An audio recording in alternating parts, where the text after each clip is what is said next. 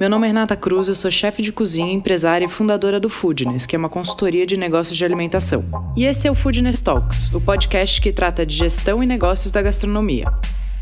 Cada semana vamos receber um convidado falando sobre um tema que ele domina. É um conteúdo feito por gente que empreende e passou ou passa pelas mesmas coisas que você, que tem ou está pensando em abrir um negócio. O Food Talks é um podcast para você que entende que gastronomia é muito mais que glamour. É sobre sangue, suor e boletos.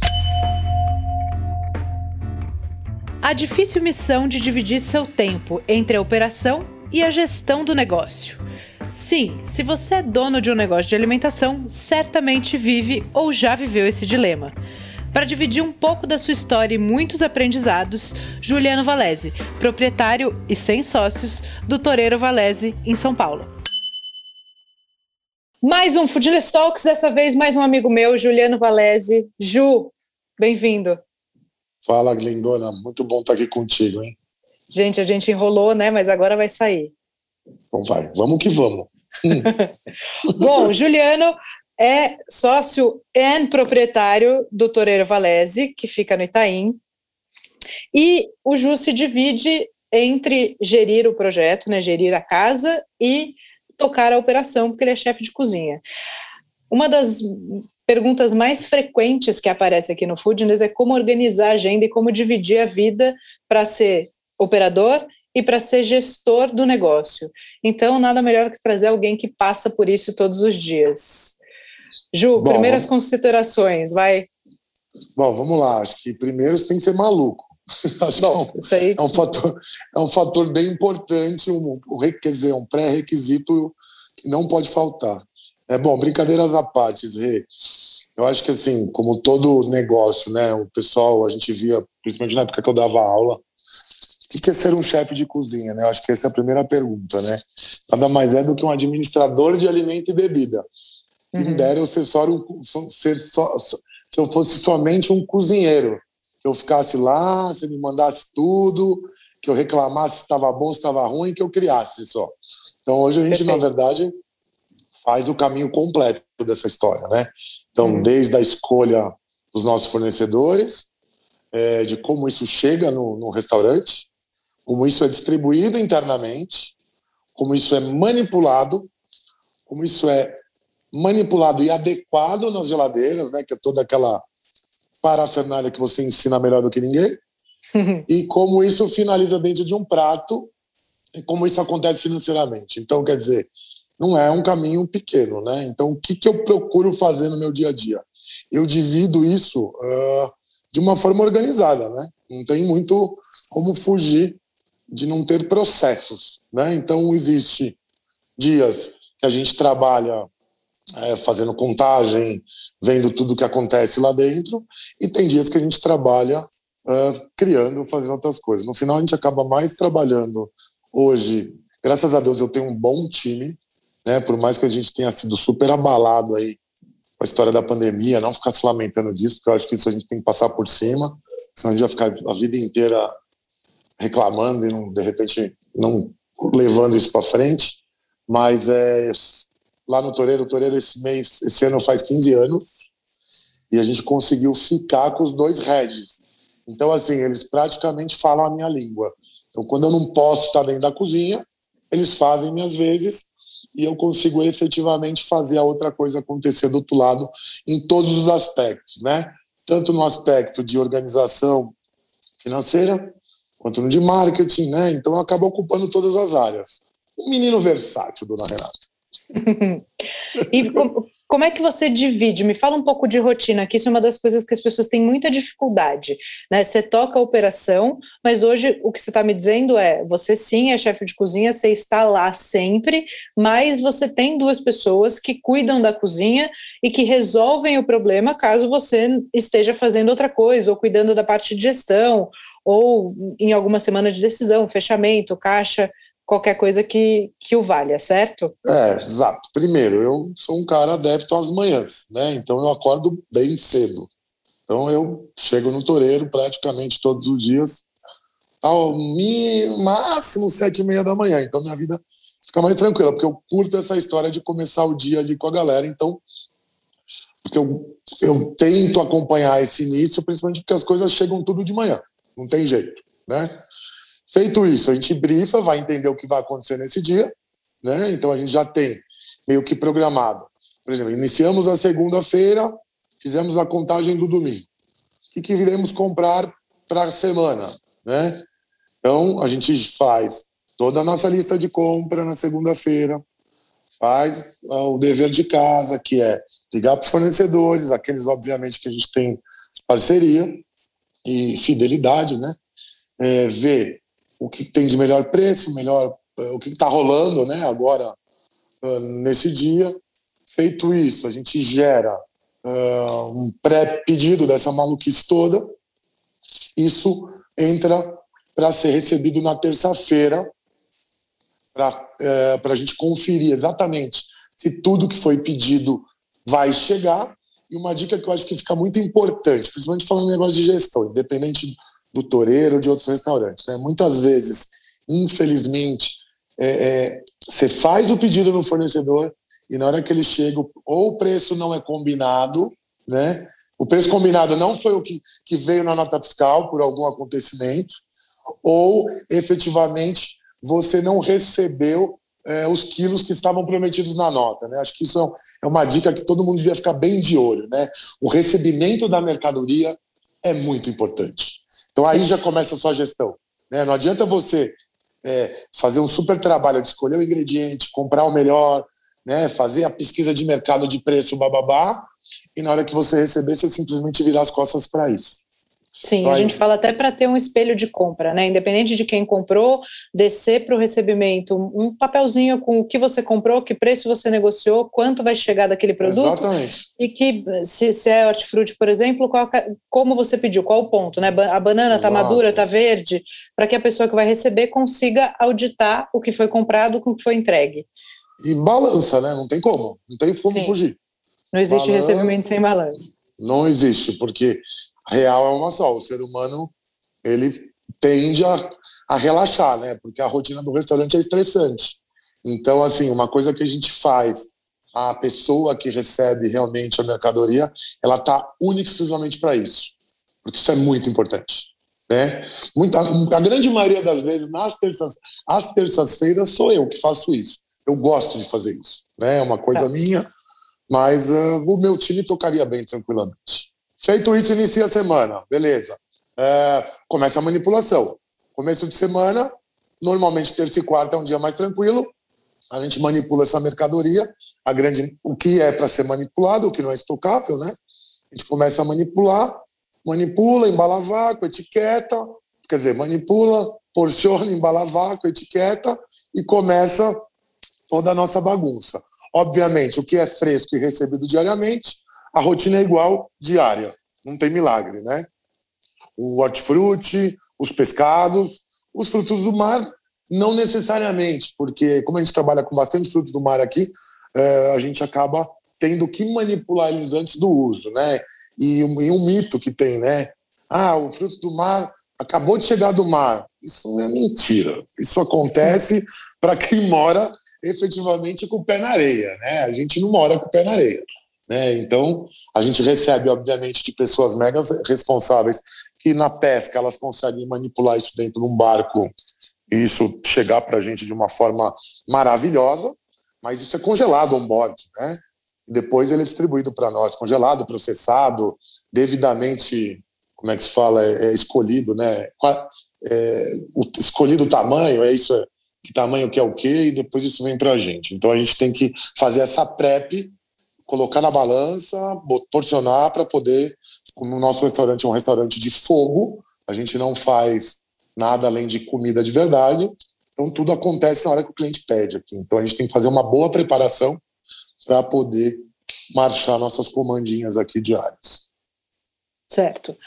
Agora, como é a sua rotina dentro dessa operação? Porque você opera, você toca a então, cozinha, você toca a equipe. É, minha, minha manhã fica ocupada praticamente nisso, todos os dias, sem exceção. Né? Operacional. Todas as manhãs são operacionais. Operacionais totais, que eu acho que isso faz o grande diferencial, e a gente está aqui 15 anos. Fato é. Não, óbvio, não menosprezando toda a capacidade do meu time, sem eles eu não estaria aqui, fatalmente, mas eu acho que isso é um fator determinante, né? Então, todos os dias pela manhã eu estou aqui até meio-dia dentro da cozinha, nessa coisa de recebe, sobe, vai para o escritório, vê, volta, olha, ela está fiscal, e aí começa o almoço. Eu, normalmente, nos dias chaves, ou quando eu estou com uma escala menor, eu acabo marchando um pouco da boqueta com os meninos. Quando está mais tranquilo, eu deixo eles. E gosto de ir para o salão, porque você vê que eu falo pouco. Eu quase não gosto de falar com ninguém. Então, eu acabo também indo para o salão para sentir essa interface com o cliente. Né? Como eu tenho essa segurança com a molecada lá dentro, eu não tenho muito problema nenhum em soltar na mão deles.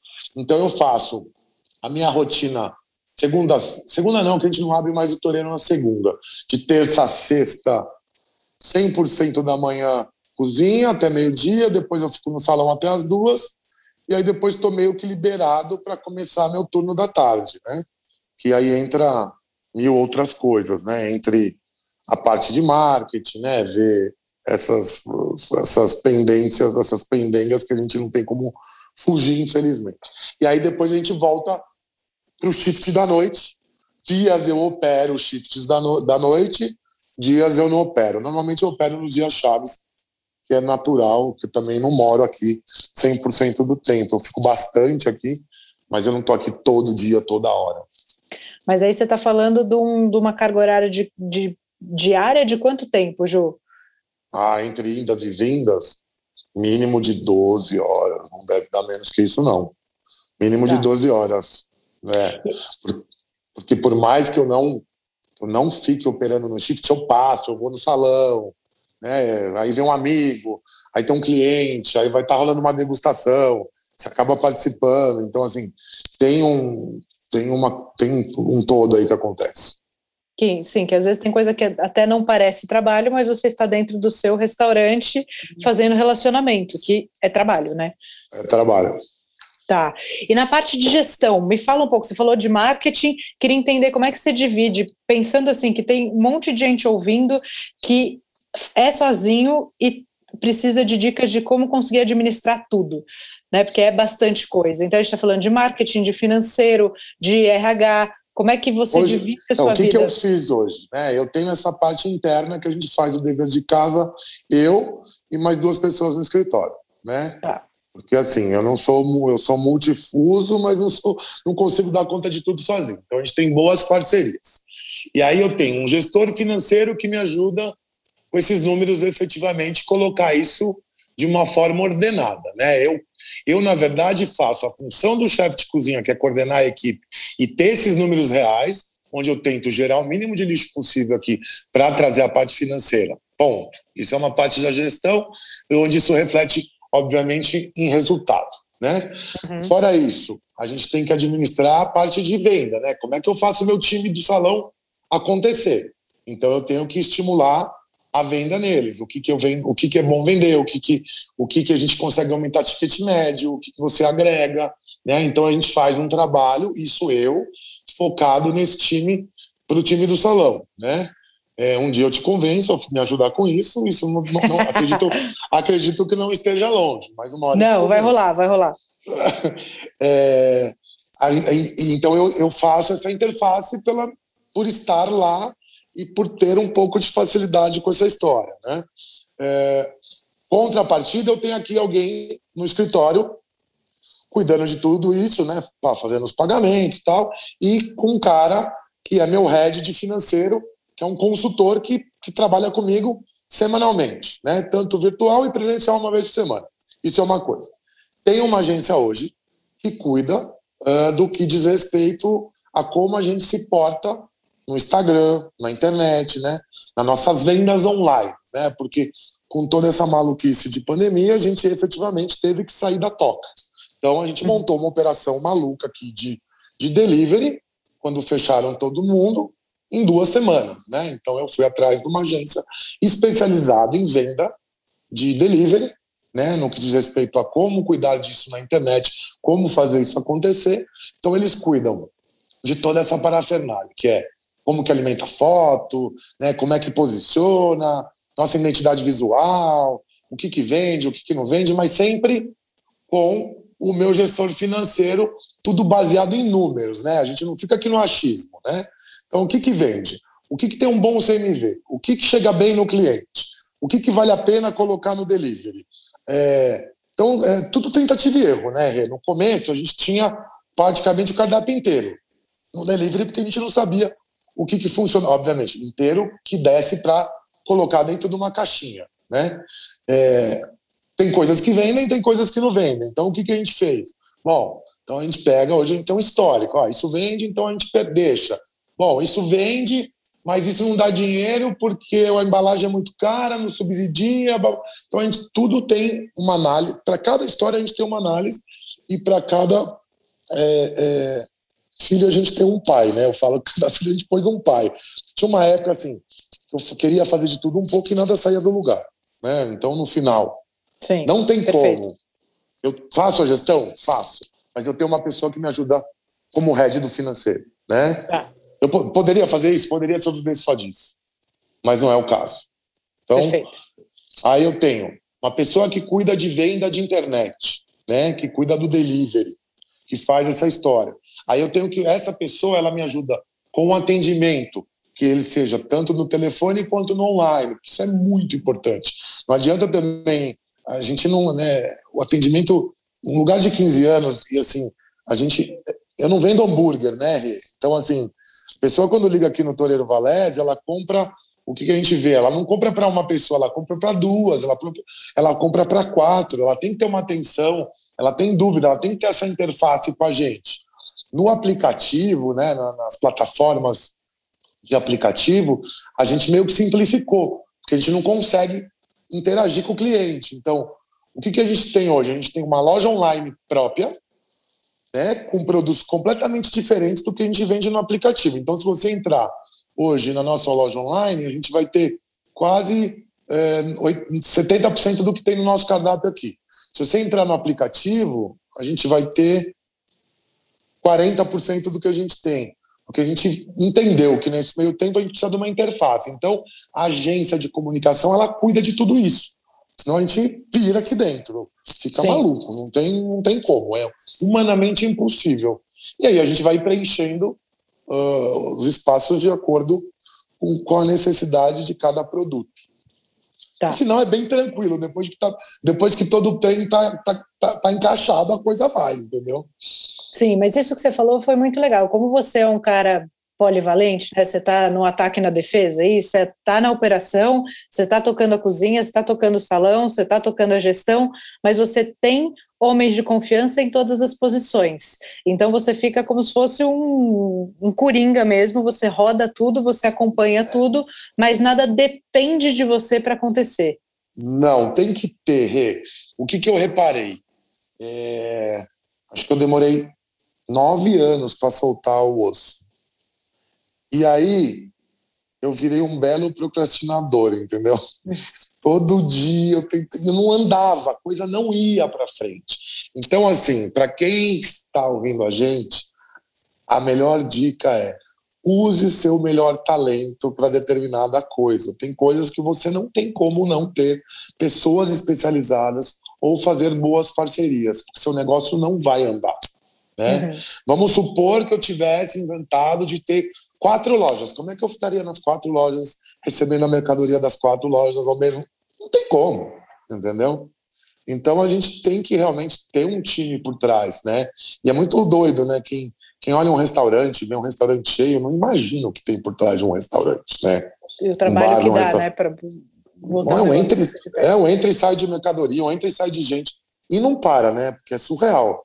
E você começa, você começa você começa e acaba todo dia, né? Sim. Todo dia é lavagem completa, não tem meia, meia boca, é sempre lavagem completa. Sim. Ô Ju, e você, assim como eu, né, a gente é cozinheiro. Essa é a nossa base, a gente veio da cozinha. Eu demorei muito para olhar a parte de gestão uh, do jeito que deveria olhar. Você teve uma fase dessa também de aprendizado, de negligenciar a gestão, até que você falou, bicho, enquanto eu não olhar para esse lado aqui, as coisas não vão andar do jeito que eu preciso? Tive, óbvio, né? Eu via, eu via o restaurante lotado, vendendo pra caramba, e dinheiro que é bom não sobrava. todo uhum. mês. Pô, não é possível, tô me roubando. Aí saía que nem um maluco, desesperado, colocando cadeado em tudo, né? Querendo achar a culpa no, no outro, né? Esquecendo que é o natural do ser humano, né? Você pode empurrar a culpa para alguém.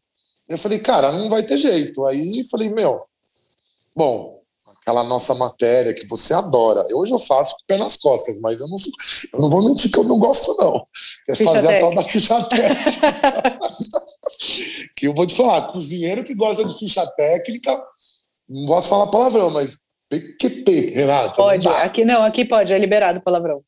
Puta que eu pariolo, porque, bicho, é difícil, né? E principalmente para quem, sei lá, eu acho que tem cozinheiro, a gente vê, né? Tem gente que ama a cozinha tal e acaba aprendendo na técnica, né? Mas tem gente que tem mão para coisa, né? Tipo comer tua feijuca. Você não vai botar aquela parada na ficha técnica, Renata. Não mente, entendeu? Sim, você vai sim, dar é um óbvio. toque ali, você vai fazer uma coisa, né? Vai trazer um troço que o outro não fez. E é difícil. Então não teve jeito, cara.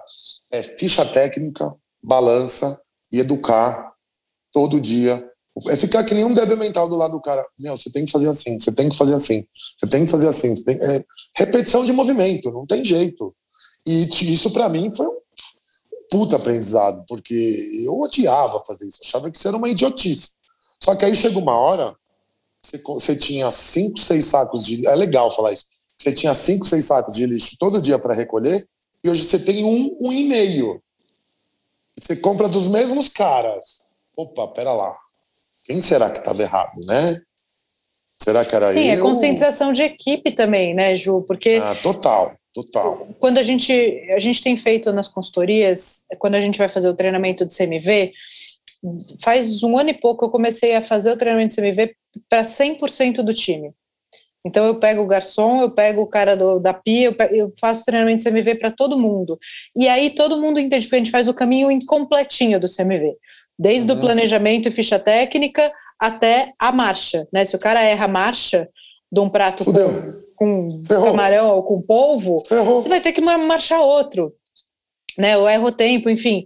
Então, é, a gente começou a conscientizar o time todo. A gente teve muitos bons retornos em relação a isso, porque quando todo mundo entende o que está controlando, né, entende o peso que tem um desperdício, uma perda, um, um mamão socado em cima de uma salsinha, é, as coisas começam a mudar. E né? uma, então, coisa que, uma coisa que eu achei legal, assim, obviamente a gente, eu, eu tive essa mudança e foi uma mudança, igual você está dizendo, radical. Uma coisa que, assim, que é meio assim, emociona a ver é o seu funcionário voltar e falar, cara, eu estou gastando muito menos na minha casa. Sim. Né? Isso é, desculpa, isso é do caralho, meu. Sim. Aí você fala, Mel, quer saber? Tá feito o meu papel. Se sobrar um pouquinho para eu pagar minhas contas, tá bom. Entendeu? Porque, tipo, é uma, é, é uma inserção social, Renata. A nossa profissão, eu acho que assim, que acho que é a maior, a maior, assim, em termos de inserção social, considerando que a gente pega um êxito de cozinheiros, isso, isso para mim é honroso falar que a gente recebe pessoas que mal leem e escrevem né? Eles chegam cruz aqui. Eles, eles acabam muitos. Eu, eu, eu, tenho alguns ainda até hoje que eu morro de orgulho. Eu consegui, né? Um deles é meu head, tá? É, mas ele, ele decorou o desenho da, da comanda, cara. Eu fiz a comanda para esse cara. Eu não troco ele por 20 alunos de gastronomia. Entendeu? Agora ele fala, Juliano, eu como muito mais saudável, eu fico muito menos doente, porque eu como saudável, né? Eu me preocupo com o tipo de alimentação que eu tenho para mim e para minha família e eu gasto muito menos dinheiro. Né? Então, é uma consciência natural, né? E aí eu acho que entra a tal palavra que todo mundo adora falar, mas ninguém usa, que ninguém usa no, na íntegra, que é a sustentabilidade, né? Não adianta a gente falar que é um lugar sustentável se a gente não está fazendo no mínimo o dever de casa, né, cara? Sei lá. E da, e da porta para dentro também, né? Não, não só para botar ah. na, na revista. É, porque fica bonitão, né? Ah, eu sou sustentável. Aí você chega lá, bom, a gente sabe, não vamos ficar aqui falando que vamos perder tempo. Não, e acho que esse, esse, isso tudo que você está falando é o papel fundamental da liderança, né? Porque eu acredito que liderança é quando você entende que você precisa transformar o outro, né? Que você precisa tirar daquela pessoa o melhor que ela tem. Então, você capacita, você acompanha, você dá recurso e você faz esse cara se desenvolver. Né? Nossa responsabilidade enquanto líder desenvolver e uma, esse cara. E, e, uma coisa muito legal, assim, eu sou formado em recursos humanos, tá? Eu sou formado em administração, antes de ter feito hotelaria, gastronomia. É, tem muitas vezes que você está com o cara numa posição, troca ele de posição. Né? Uhum. Eu tive caras que eu tava achando que ele era ser meu, meu sous-chefe, cara. Eu levei ele pro salão, o cara estrambelhou de vender. Você entendeu? E ele hoje é muito mais feliz. Eu levei o cara pro bar, entendeu? Então, assim, você tem, eu acho que assim, a gente tem a obrigação, né, como toda empresa, de entender o ser humano, né, e, saber como a gente pode gerenciar ele. Porque do mesmo jeito que a gente tem problema, do mesmo jeito que a gente é bom numa coisa e não é na outra, eles também. Então, fica essa hierarquia, desculpa, besta, né? Então, eu acho que se a gente ter um, conseguir ter um olhar, né, dentro de toda essa maluquice que a gente provê, né, dentro dos restaurantes e bares, e entender onde a gente pode encaixar melhor o ser humano, é, dificilmente, com alguns bons pilares, né, e com uma gestão, e não tem jeito, Rê, se não tiver número, se não tiver papel, não tiver processo, nada rola, cara. É abrir e fechar. Você não abre e não continua. Impossível. Sim, não. Processo é fundamental. É música para os meus. Ficha técnica e processo. Música para os meus ouvidos, sempre. Você que diria, né, quando você fala, que, que eu acho engraçado. É, vamos, vamos pagar. Na vida é pagar boletos, né? Sangue, suor e boletos. Sangue, suor e boletos. É Vou mandar um caderninho aí, você não vai, não vai esquecer mais. Agora, deixa eu te perguntar um negócio. Decisões operacionais, tipo, vou pegar um exemplo aqui: contratações, demissões, qualquer coisa que o valha, que precisam é, de uma aprovação financeira, né?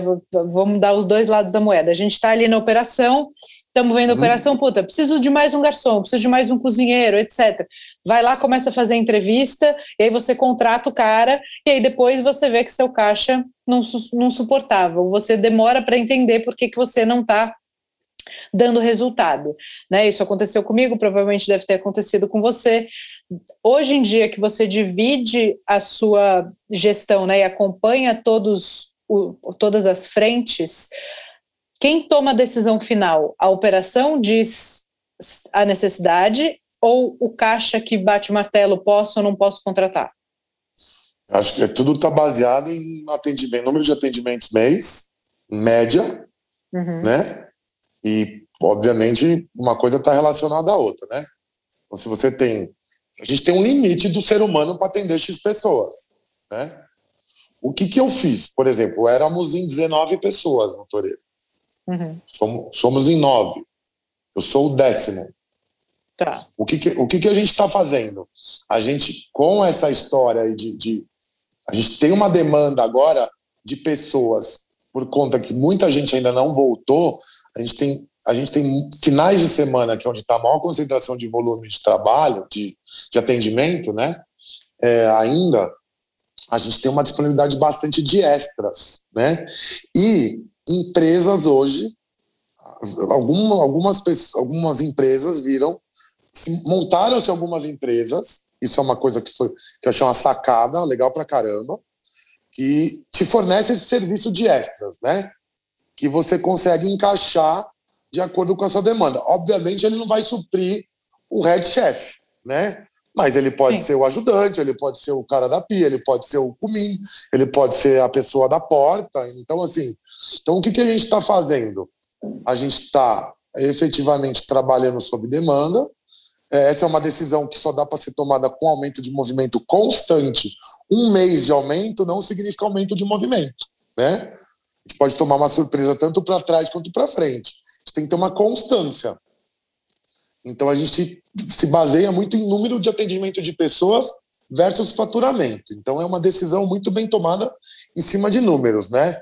É, eu tá, hoje... Mas está falando em cima de uma média de contratar uma pessoa a mais. Mas vou, vou pegar um outro exemplo para tentar ser mais claro. Assim, ah, você tem uma pessoa que está com você há seis anos e essa pessoa está te dando problemas operacionais. Ah, preciso mandar ela embora.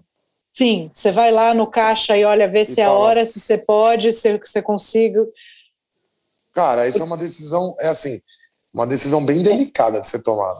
E é um, e é um equilíbrio, né? Entre a necessidade é. operacional e a sua capacidade de caixa. É, então, existe uma coisa que eu acredito muito, Rê, que é assim, o quanto essa pessoa está é, é, tá sendo prejudicial para um todo de uma equipe, né? Uhum. Se ela tem, assim, se existe um problema operacional somente, eu acho que isso é contornável. Falando financeiramente falando, você vai adiando tal, você ainda consegue rebolar. Agora, se existe um problema na parte psicológica, vamos dizer assim, né? Tipo, cara, esse cara tá tumultuando, tá, tá desestimulando os outros, ou tá trazendo uma, uma, coisa negativa aqui interna. Não tem muito o que fazer, Renato. Aí a gente tem que tomar uma, tem que tomar uma decisão. Aí, é, sobre, aí... aí... o operacional sobressai o. Aí sobre, o sobressai total. Eu acho que é a hora de você também. Sacrificar fazer, o financeiro cara. em prol de, de pensar Vai. na sua equipe, né? É, uma coisa que a gente sempre fez aqui no Toreiro, dentro da parte de processos, é ter um caixa extra para isso. Né? Então a gente tem lá como se fosse uma previdência, sabe? Uhum. Uma, uma previdência não é o nome, como se fosse uma poupança, né? É uma então, caixinha, né? Você salva uma caixinha. Isso. Tem que fechar, cara, porque uma hora, tanto para a parte de manutenção, você nunca sabe quando vai explodir um ar-condicionado, né? Então não adianta você só deixar um dinheiro em caixa, você tem que deixar um, uma coisa, um extra, né? E, e para funcionário a gente tem isso também. De uns tempos para cá, quando eu aprendi. Entendeu? Sim, é, é aí que eu quero chegar, porque a parte todo certo a gente aprendeu depois de fazer muito errado. Depois de, de pagar muito caro, Rê. Sim, não... não... acho que isso que é legal a gente trazer para a mesa, porque até o propósito do Foodness é usar os nossos erros para evitar que as pessoas repitam os é. nossos erros, né? É, francamente falando, tem que demitir, Rê, não dá para segurar. Tem coisas uhum. que não dá para segurar, entendeu? Se é prejudicial para a equipe, para o todo, para o negócio, tem que fazer um esforço financeiro e, e tem que mudar, cara. Certo. Muito bom. Caixa é rei, Ju? O que, que é? Caixa é rei? Quem toma as decisões do negócio é o caixa? Não mais. Uma época acho que já foi, agora não mais. Cara, a gente tem conseguido trabalhar meio provisionado, né? Então, eu, por exemplo, já já já tô, já tô olhando 2022, entendeu? Inclusive, Sim. tive essa reunião ontem. Não porque eu ia falar com você, mas coincidentemente. É, não dá mais para a gente ficar trabalhando para o dia de amanhã. Levando em consideração que a gente literalmente está vendendo almoço para pagar a janta nesse momento. Mas se eu estiver trabalhando hoje num, negócio de alimento e bebida para o dia de amanhã, eu acho que é bom repensar, fechar o negócio, Rei. Não dá. É, é, é, impossível. Isso pode se tornar uma bola de neve sem fim. Minha opinião, né? Sim. É, eu passei, sim, o Toreiro está aberto, porque a gente tinha um belo caixa, tinha uma, bom gestão, tinha uma bela gestão com as pessoas, né? Então a gente acho que fez um ano e sete meses desde que começou essa loucura da pandemia. Até agora não apareceu nenhum não apareceu nenhuma passivo trabalhista, porque a gente fez todo o dever de casa e fez tudo direitinho, como se deve ser, né? Todo mundo fala, ah, o problema é o funcionário. Não, o problema não é o funcionário, o problema é o patrão que não faz a coisa como tem que fazer, entendeu? Ponto, acabou. Né? É, então a gente não teve esse problema e tomou as atitudes na hora certa. Né? Então, sei lá.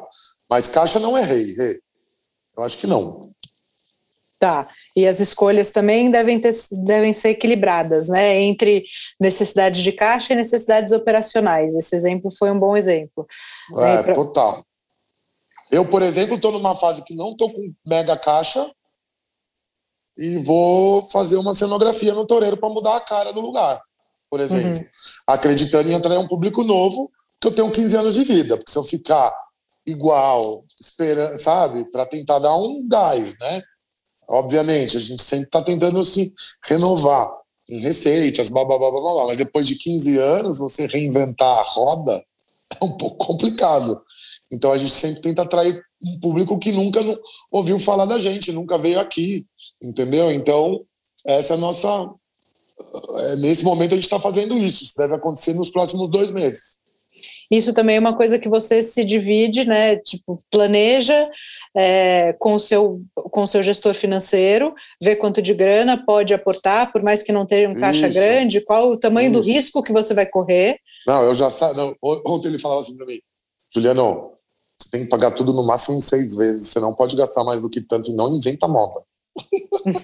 então é ótimo no final, porque você consegue também e, e, sabe, escolher o arquiteto, já falar, olha, é o seguinte, cara, é isso que eu tenho, rola, não rola, Rê, preciso dar um treinamento para a equipe, ó, tenho isso aqui, rola, não rola, entendeu? Então você vai começando também a se adaptar dentro da sua realidade, vai tocando tua vida, entendeu? E você tem um teto, né? Acho que isso é importantíssimo também, aprender a, a se planejar e ter esse teto para você conseguir se organizar e não perder a mão no caixa e ficar com um problemaço, né? É, porque a verdade é uma só. A grande dinheiro em caixa não, não significa lucro, é onde eu acho que as pessoas se perdem, né? Sim. De vezes que você olha para o caixa, tá cheio de grana, mas você esquece de olhar para frente o quanto você tem para pagar, entendeu? Sim. Ou, ou quando você deixou para trás, né? Então eu acho que muito gestor se perde nisso. Aí vai lá e, puf, coloca na física, né? Então, acho que é um cuidado que tem que ser tomado, né? Sim, sem dúvida. Aproveitando que você estava fazendo a reunião de 2022, o que, vocês estão planejando? Como é que você está vendo o mercado? Como é que você tá, vai aquecer? Vocês estão contando com um crescimento importante? Estão sendo mais conservadores? Cara, a gente, na verdade, está sendo um conserva conservador moderado. Eu acredito que a partir de outubro a gente tem uma retomada aí, natural. As pessoas não aguentam mais ficar em casa, fato é, né? ninguém aguenta. É, a gente sente isso na, na mesa, né? No, por exemplo, o ticket médio subiu, você atende menos gente com ticket médio alto. Você fala, caramba, a pessoa quando vem ao, ao vem está consumindo muito mais do que consumia antes. Óbvio que eu acho que tem um fator, putz, eu não tenho mais saída, eu não gasto mais, né? Então eu vou tomar, sei lá, vou tomar um drink, vai um casal, vamos falar mais fácil. Vou tomar um drink cada um, depois vou uma garrafa de vinho, depois vou pedir uma entrada, sabe? Então tá tendo um consumo meio esquisito, né? Mas é, muita gente, infelizmente, fechou, né? O que, de alguma forma, para quem ficou, vai a gente vai acabar pegando uma rebarba aí, né? dessas pessoas. Outubro, com a segunda dose, eu acredito, Deus queira, eu, eu todo dia eu, eu, ponho lá no meu altar essa história, uhum. tá difícil. O home office diminua, porque, por exemplo, eu tinha um almoço aqui, eu não tinha. Bom, você já teve restaurante em Itaim, você uhum. sabe como Itaim é forte de almoço, né? Hoje eu tinha uma média aqui, a gente tem 14 meses, né? Com 40 lugares, a gente fazia média de 70 um dia pelo outro. Hoje, se eu estiver fazendo 23, é muito. Tá. Um dia pelo outro, entendeu? Então a gente deve ter uma retomada de almoço que a gente perdeu, que foi que está dando uma bela dolor, bela doída no, no, no, bolso, mas isso deve voltar gradativo. Mas o bairro deve mudar também, né, Ju? Isso, isso. Como eu era, eu acho que não, ele não volta a ser. O que, que você acha? Não volta, não volta, mas ao mesmo tempo a gente tem dois big empreendimentos, do mesmo jeito que as empresas grandes foram, outras vão vir, né? né? Então, assim, o ponto que a gente está aqui, ele é muito privilegiado, né? No sentido de a gente está do lado do mercado financeiro, a gente está no coração financeiro aqui, né? Uhum. Então, tem, a gente tem uma demanda gigantesca de gente aqui com um alto poder aquisitivo, né? Então, a gente e tem mais dois prédios novos, duas quadras daqui do, do entra um pouquinho aqui na, um pouquinho acima do Toreiro, né, passando a Salvador, inauguraram, já está já tá começando a ser ocupado. Então isso vai ter um fator que vai acabar reverberando para cá, não tem não tem jeito. É, isso vai acontecer natural. É, isso deve fortalecer de alguma forma o nosso happy hour, que é uma coisa que a gente nunca investiu. Então uhum. é uma uhum. coisa dentro dessa reformulação que a gente está fazendo, a gente vai bater pesado uh, no bar, porque é uma coisa que, dentro do meu negócio, ele é representativo 30% só do meu faturamento. Então, do 100% que eu vendo, 30% é bebida. Opa! Eu tenho um bom, um bom dever de casa, né? Sim. E assim, se meu markup tá na bebida maior, meu CMV diminui eu vendendo mais bebida, que, que eu posso fazer? Então, isso tudo já está sendo visto, a gente vai fazer um barulho bacana em cima disso. E eu acredito que as coisas venham voltando aos poucos. Mas não acho que vai ter uma mega explosão como muita gente está achando. Eu, para te falar a verdade, estou meio cagado com esse negócio de delta, alfa, belta aí. Eu não sou, não, eu não quero ficar aqui dando. Eu tô meio conservador, sabe? Meio moderado. É, assim. é, eu acho que é, é. bom ser, ser conservador é, acho... nesse momento. E por isso também não estamos, por exemplo, eu poderia estar contratando, eu deveria estar contratando, mas eu estou preferindo agora estar mais presente, até para dar segurança para os meus meninos de muitos anos, para não ter corte de salário, ou de, porque assim, se vende menos, é menos caixinha, né? Não tem milagre, né? Uhum, então, assim, para de alguma forma todo mundo tentar se rebolar junto. O que, que foi bom? Como a gente está em menos gente também, eles não estão sentindo tanto, né? Então, acho que assim, vai voltar. 2022 vai ser um ano, obviamente, melhor do que 2021 e o final de 2020. Não tem como, acho que ser pior do que isso. Mas é, acho que be careful, meu, tem que ter cuidado, cara. Não acho que é hora para sair estourando champanhe, não. Acho que o. Réveillon ainda vai ser dentro, da, dentro de casa ainda, bem quietinho. não Sim. vai, não vai Ô, ter Ju, grandes festas. Aproveitando e para a gente, é, vou fazer minha última pergunta, depois a gente faz as considerações finais, mas uma, uma coisa que tem pesado muito é o aumento de insumos, né? E quanto isso está representando e como administrar isso dentro da operação. Como você tem esse trabalho aí, que você faz gestão, você está dentro da cozinha, como é que você tem administrado o aumento de insumos, repassa, mexe em receita, ajusta? Então, isso é meio uma loucura que está rolando. E o que está pegando mais pesado é o que vem no dólar, né? Não tem milagre. O dólar é dólar. Ele dita praticamente o mercado todo de bebida. Isso é muito considerável, né? O que, que eu fiz? Quando eu monto meu cardápio, acho que isso deve ensinar nos seus cursos, quando eu monto nossas fichas técnicas, eu precificar, eu considero a maior alta do ano, né? Então, vamos lá. Vamos pegar num produto que é fácil de todo mundo entender, que todo mundo acha que ama restaurante japonês, né? Ninguém nunca entende porque o atum é tão caro. E chega uma época do ano que o maledeto vai nadar lá no sul, a mais do que 50 metros para baixo, difícil de pegar e fica escasso, né? Uhum. Então ele chega, essa época agora tem de monte aí, custa 40 reais o quilo. Chega no final do ano ele dobra de preço. Então quando eu vou precificar meu cardápio, eu precifico ele a 80 reais, eu não precifico ele a 40. Eu não posso fazer é. que nem um feirante. Todo mês todo dia mudar de preço, né? Você lembra na época que você ia no mercado e todo mundo mudava a maquininha todo dia? Você viu Sim. o cara lá com a maquininha? Não, não tem como isso acontecer dentro de um restaurante, né? Então, uma coisa que a gente faz é, na hora que se produz uma ficha técnica, é uma boa precificação. Outra, falando de proteína. Só, só tá? para as pessoas ficarem, entenderem, assim, uma coisa é a ficha técnica e você ajusta preço de ficha técnica a cada compra. Isso é uma uhum. coisa. Outra coisa é a precificação. Aí o Ju pega, faz uma cópia da ficha técnica dele, coloca a maior alta do ano para ele precificar o produto e não precisar ter alteração de preço de acordo Durante com a oscilação do mercado, certo? Exa exato. Isso aí me permite eu, eu flutuar, por exemplo, pescado do dia. Tem dia que eu compro ele a 40, 32 reais, tem dia que eu pago 47. Você entendeu? E se então, seu prato está tá precificado considerando 47, você tem eu, margem, tudo bem. Quando você compra ele eu, bem, você está feliz da vida. Eu fico ele na média e eu tenho um markup X, que é o que eu programei durante o ano. Então, o que, que eu faço? Na hora que eu estou comprando meio dia a dia, eu estou acompanhando a compra. Tem vezes que eu comprei caro pra caramba, eu sei que na outra semana eu não posso viajar na maionese, senão eu uhum. dancei. Então, falando em proteína, é isso. Falando em proteína bovina, que é um, eu acho que é um tema que todo mundo não larga o osso, literal, Sim. né? O toureiro vende pouca proteína bovina, então a gente não sente tanto, né? Que é um negócio que é um insumo que o pessoal sente bastante, principalmente acho que quem tem churrascaria, né? Esses lugares especializados. É, eu, como eu nunca fui muito fã do produto, porque não como muito, apesar de gostar, né? Nada contra, pelo amor de Deus, sem apologia. Então, esse teve um, uma subida de preço absurda por causa da exportação, de tudo isso que a gente está lendo aí. Então, eu trabalho no, no, no, arroz e feijão ali do, da, da bovina, é mais tranquilo. O que pegou pesado mesmo foi a parte de hortifruti. Isso eu acho que foi meio desleal, o valor do que subiu. Mas tá, tem, tem uma função climática aí que a gente.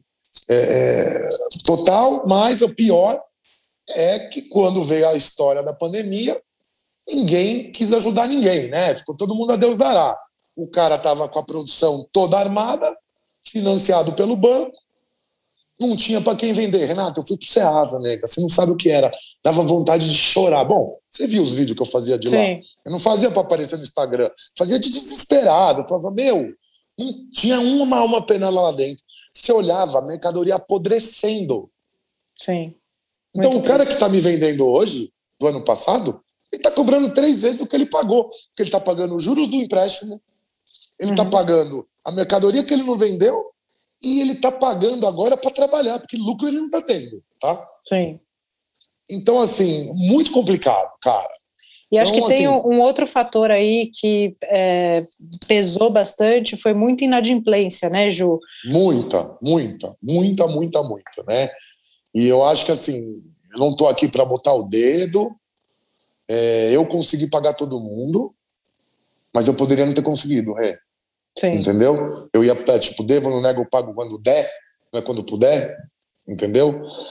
Porque, cara, é, na hora que você faz um corte numa folha de pagamento, não é, não é brinquedo, cara, é muito caro, né? Sim. E o ser humano, eu acho que é o primeiro que tem que ser pago. Ele, ele tem uma família, né? Ele tem. Não estou aqui menosprezando, pelo amor de Deus, né?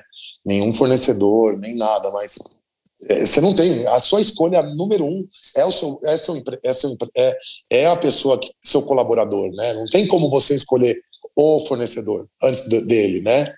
O banco é o último, mas graças a Deus a gente conseguiu. Agora, não fugindo da, da, do tema, a precificação está nisso. Aí o que a gente fez, por exemplo, com os vinhos? Né? Eu parti para uma linha nacional, a gente abriu lá o Iaiá Cavamangê, então eu agora estou entendendo bem mais de vinho do que já entendi um dia, porque estou bebendo vinho como nunca bebi na vida. É, a gente partiu para uma linha nacional, o que de certa forma ajuda bem, mas ao mesmo tempo não, porque eles têm, um, eles têm muito pouca produção, então as garrafas acabam sendo mais caras, tal, mas são produtos que atendem bem a história de você não pagar tanto imposto como você paga nessa interface do imposto que acaba vindo coisas lá de fora. Então, o que, que eu faço, por exemplo? Ah, vou mexer na carta de vinho. Se eu comprava um vinho de 60 pau, um exemplo, esse vinho passou para 80, eu tiro, eu tiro ele da carta. Eu vou procurar outro que é bom igual o de 60, para manter o ticket médio do meu cliente igual. Para a Renata, que vem aqui habituê, por exemplo, não vim aqui toda hora, não vim aqui na, na outra semana daqui um mês, ela estava acostumada a gastar um X e começar a gastar X mais dois, você entendeu? Uhum. Porque não tem jeito, real. Acho que a, determina, a, a pessoa determina o lugar que ela vai, óbvio, se ela gosta, o que ela tá afim e tal. Mas o ticket médio dita onde ela vai escolher. Isso é um fato, entendeu? Sim. Então, uma coisa que eu estou tentando escapar bastante é isso, né? Ajudo na parte de coquetelaria com os amigos mixologista maluco, fazer milagre, né? Então tem bastante coisa nacional boa agora e barato. É, e as empresas, graças a Deus, de, de, deste lado ajudam bastante. Isso a gente tem que tirar o chapéu, elas estão ajudando em muito, né? As grandes empresas estão ajudando em muito no todo. Eu tenho só agradecer.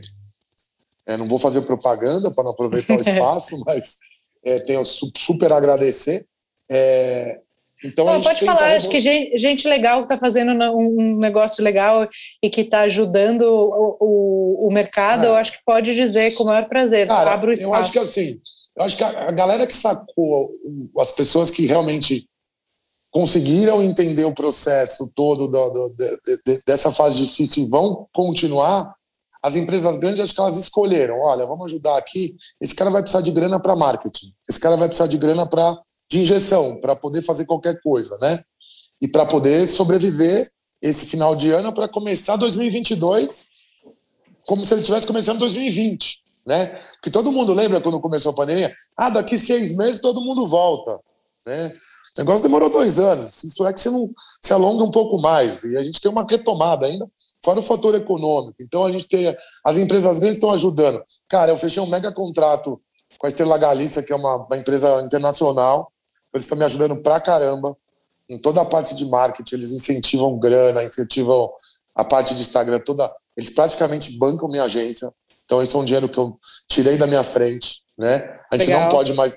A gente não pode mais viajar agora, mas quando puder, esse intercâmbio que eu faço com a Espanha, eu vou totalmente patrocinado. Então, isso é para fazer pesquisa, para trazer coisa nova, para trazer chefe. Isso é gasolina aqui para o restaurante. É, a Andorinha, que eu tô com eles, é, todo mundo fala, pô, você para de ficar falando do azeite. Eu falo, cara, eu não estaria numa empresa se eu não acreditasse. Eu não ganho nada deles, tá? Fique claro para todo mundo aí que acha que eu ganho dinheiro. Eu não ganho nada, eu acredito muito no produto, conheço isso em loco, né? Eu fui lá no, no Olival, bababá, não vou ficar aqui entrando em detalhes, mas eles, tipo, cortaram o patrocínio de uma galera em termos de ajudar. E eles foram lá e, meu, não, meu, o que, que você precisa? Cara, você precisa mandar, precisa fazer ação de marketing delivery, você precisa de, de no seu, meu, bah, na parte de bebida, a Aurora. A Aurora foi que tem uma carambada, aí você conhece, de destilados, foram, puta, foram animais, o Olavo, Parada, os caras, meu, botaram não tinha grana, porque eles também estavam não recebendo, né? Eles não podiam Sim. liberar grana. Mas meu estoque tá cheio, careca. O que, que você quer? quer? Quer, quer produto?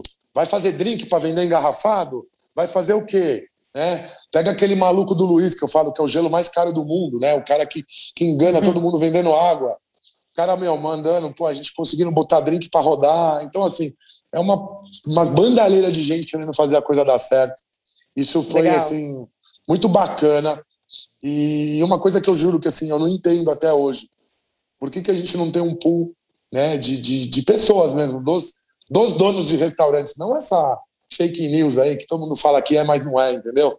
De tipo uma comunidade onde a gente pudesse realmente começar a falar bem um do outro que a gente realmente admira e acredita. Porque eu acho que assim, o cara que vem aqui, eh, se ele vai no teu, é muito assim, eh, não vejo problema nenhum, né? a gente vê claro. muito todo mundo só defendendo o próprio umbigo. Isso eu acho uma, uma, uma, bobeira, mas isso rola muito. Mas é isso, eu acho que no final, ah, nada por acaso, né? A gente já conversou muito disso, né, em oportunidades que a gente Sim. teve de estar junto em outras situações, mas acho que nada por acaso. Eu acho que, que o olhar ao próximo, né? É, a gente poder é, olhar para frente e de repente também entender que a gente é, muitas vezes com simples uma simples oportunidade, né, um espaço que a gente possa gerar para alguém que esteja precisando, que esteja afim de trabalhar realmente, né, não de ter um emprego, de trabalhar, né, a gente pode colher muito fruto disso. E também com pessoas super competentes, profissionais ao redor, a coisa vai e, e só ficar reclamando com o bumbum sentado, né, não dá não. Não paga boleto, não. Não, né? Ô, Ju, e para a gente acabar, me conta assim, para quem está nessa saga dividindo o tempo entre operação e gestão, que dica você dá ou que ponto é importante esse cara prestar atenção e, e, e se dedicar? Construir uma agenda, seguir uma rotina? Cara, não tem jeito. Primeira coisa, você tem que cuidar de você. Primeira coisa, impre, impreterivelmente. Você tem que começar é, se olhar um pouco de fora para dentro. É muito importante, né? E olhar para você como pessoa e como físico. Não tem jeito. Você não consegue nada se você não estiver bem. Então você tem que ter uma rotina de saúde inevitável. É, tem que ter uma rotina americanoide. É chato, é chato. Funciona, né? Então você tem que ter hora para isso, hora para aquilo, porque obviamente que dentro das suas uh, das suas facilidades você pode enquadrar isso com flexibilidade, né? É, eu sou um cara, eu sou virginiano, então eu sou ótimo para to-dos. Você me dá, eu saio metendo tchum, tchum, tchum. Saio metendo a, a canetinha mandando. Eu odeio ver tendência na minha frente, né? É, mas tem que ter um, uma rotina diária é, com com, com uma boa com, com, com, processo armado, tem que estar tá efetivamente bem respaldado é, de, de, pessoas que possam é, suprir a sua é, não, não, é, não é falha, né? Mas o que você não é bom, cara. Você tem que assumir no que você não é bom. Eu não sou bom num monte de coisa, então você tem que trazer, fazer uma parceria com pessoas que você não é bom, de repente, é, em algumas alguns setores, E é isso, Rê. Acho que não tem muito milagre, cara. A gente tem que ter disciplina, bicho. Esse é um, é um mundo. Não é um mundo. Não é botar uma doma e parecer na foto, não, cara. Tem muita coisa por trás disso. Eu adoraria Sim. que fosse só isso. É, disciplina é uma palavra importante. Meu amor, muito obrigada. A gente estourou o tempo aqui, mas eu queria te dizer que foi muito bacana. Estou muito tempo querendo te trazer. Bom que deu certo, que a gente conseguiu conciliar nossas agendas. É sempre um prazer te ouvir, estar tá perto. E muito, muito obrigada mais uma vez.